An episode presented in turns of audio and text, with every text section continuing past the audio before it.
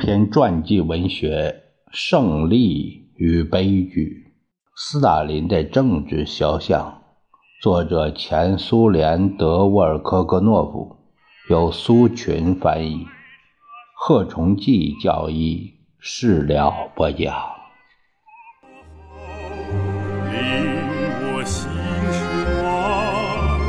在这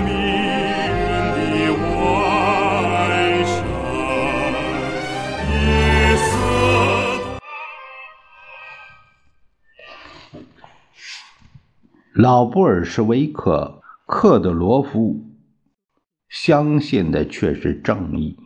这里引用他致党中央的信中的一段话为证。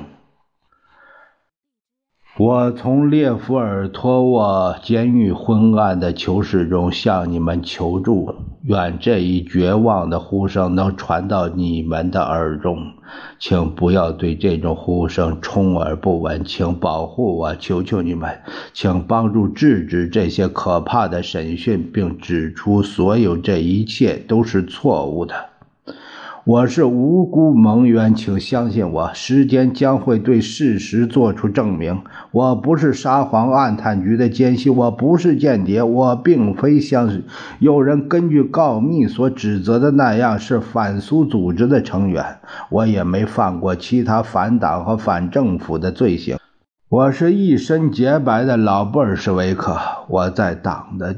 队伍中为国家的富强和繁荣奋斗了几乎四十年，我痛苦万分，我的身体已被垮搞垮，我的体力和精力正在日渐衰退，末日正在来临。背着祖国叛徒的丑名死在苏联监狱，对一个诚实的人来说，还有什么会比这更骇人听闻？这一切多么可怕呀！我的心中充满了无限的痛苦。不，不，这不可能，这不可能！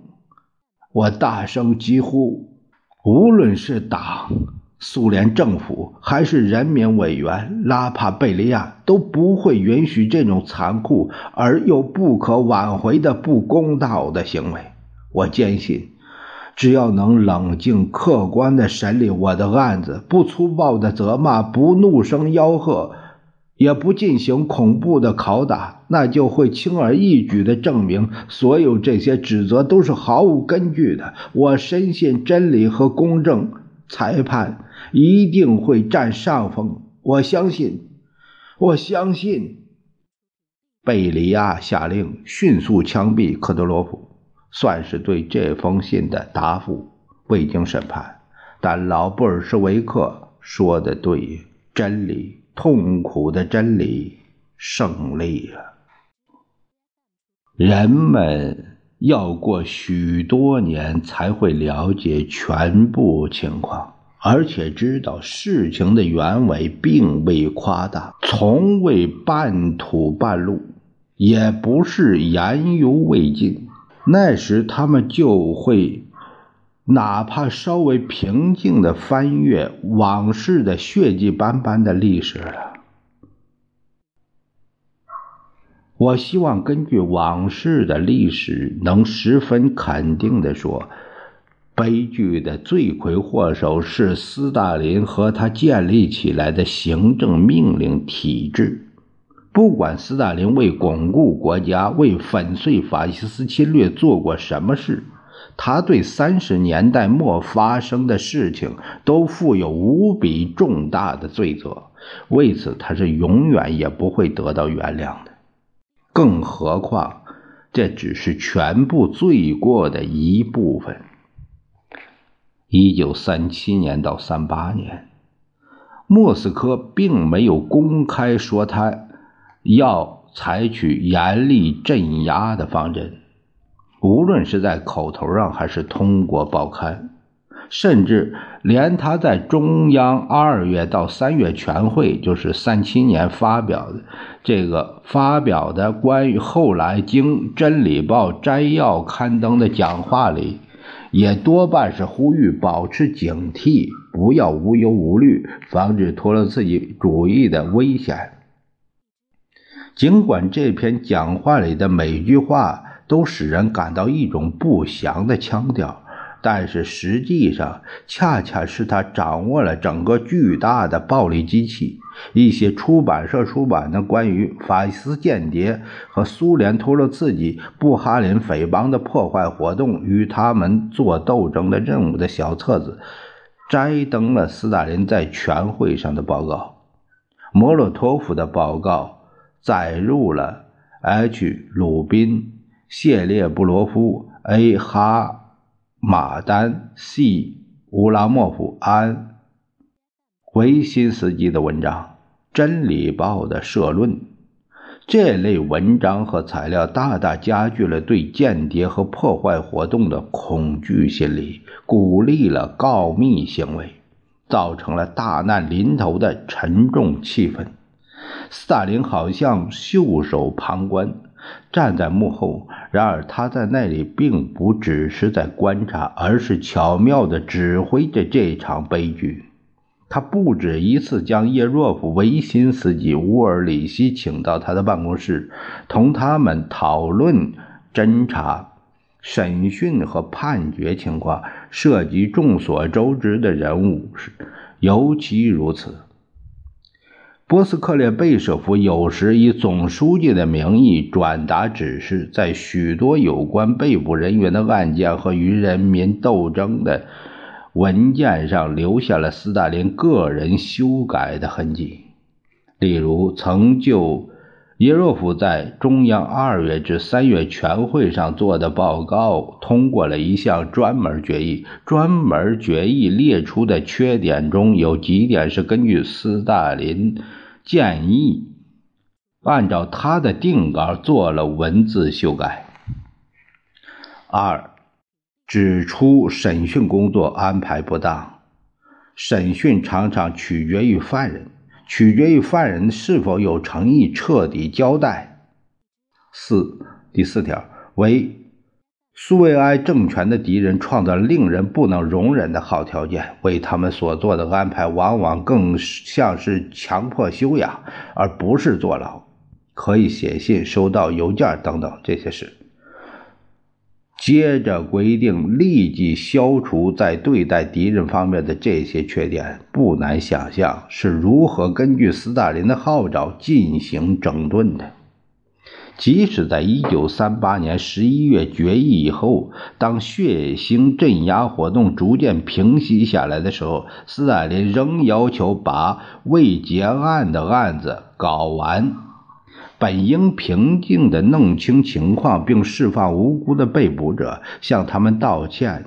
然而，逐渐衰退的运动浪潮却又卷走了越来越多的人。咱们看一下那个时期最后几件大的密报之一吧。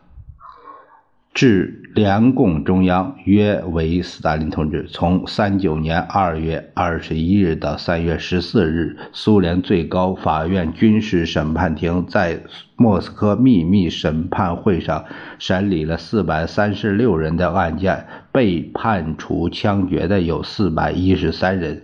根据一九三四年。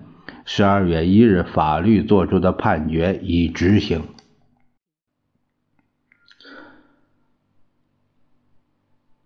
C.B. 科肖尔、福雅丘巴尔、帕比波斯特舍夫、A.B. 科萨列夫、维尔什科夫、雅伊耶格罗夫、费季科。哈汉尼扬、A.B. 巴库林、贝尔曼、H. 贝尔曼、吉林斯基、K.B. 格伊、斯米尔诺夫。斯米尔诺夫是前海军人民委员。呃，斯米尔诺夫 M. 斯米尔诺夫前商业人民委员。这些人在。军事法庭上彻底认罪，有些被告在法庭上推翻了他们在预审时的供词，但是案件的其他材料揭穿了他们。等等等等。苏联最高法院军事审判厅厅长、军事法官毕乌尔里希，一九三九年三月十六日。顺便说说，名单表明亚伊叶格罗夫是认错者和和被告，这又是一次伪造。他。并没有认错，而且死于侦查期间。像往常一样，任何事都没有涉及斯大林。像往常一样，只注有波斯克列贝舍夫一句简短生硬的话，以向斯大林报告。有许多人在监狱里给斯大林写过信，但是只有个别几封信送到了斯大林那里。总书记做出的反应总是千篇一律的，我一次也没有看到过这种情况。斯大林进行了干预，交代了了解案情、拯救某个人。一九三八年七月，在中央委员会作出决定函询之后，福雅丘巴尔被解除了政治局候补委员的职务。呃，他是在党的第十五次代表大会上进入政治局的。丘巴尔给斯大林写了一份有条有理的报告，提出了有关改进国防工业的措施。总书记仔细阅读了这份报告，内心觉得信中的结论和建议是有道理的，但是信的结尾部分使他感到不快。我曾准备汇报所有这些设想，但是这件事又没办成，而且不是由于我的过错没办成。我对下述情况感到十分委屈难过。由于人民敌人不断的。造谣重伤和玩弄阴谋，我不得不脱离工作。但如果您决定让我工作，不管在哪里，我都将永远忠诚和诚挚地为我们共同的事业、为苏联的繁荣和为共产主义而奋斗。福丘巴尔，一九三八年七月十六日。耍滑头。显然，斯大林决心已定，并下令将这封信转达给叶若夫。他是不能得到斯大林的怜悯的。从乌尔里希来信中得知处决丘巴尔和其他被告以后，总书记并没有对此做出任何反应。他把军事审判庭庭长的报告放在一边，开始不慌不忙地看起来马米丁。和比波斯佩洛夫关于必须编写约维斯大林战略的建议了。总书记会记得埃赫也好，卢祖塔克也好，波斯特舍夫也好，许许多多其他同志也好，都曾要求他干预并制止镇压活动。他们都发誓忠于他斯大林同志，可是他们为什么提出要求呢？难道这样做恰当吗？既然内务人民委员部已经揭发出来并做出了决定，这又同斯大林同志有什么关系呢？他喜欢以第三人称的身份考虑和议论自己。让我们再次请教托斯妥耶夫斯基吧，他在。《死屋手记》中写道：“血与权令人陶醉，使人变得冷酷无情、腐化堕落。到最后，就连最反常的现象也会为头脑和感情所接受，甚至感到十分惬意。人和公民被毁灭于暴君之手，到那时。”要想恢复人的尊严，要想忏悔，要想到复生，就几乎是不可能的了。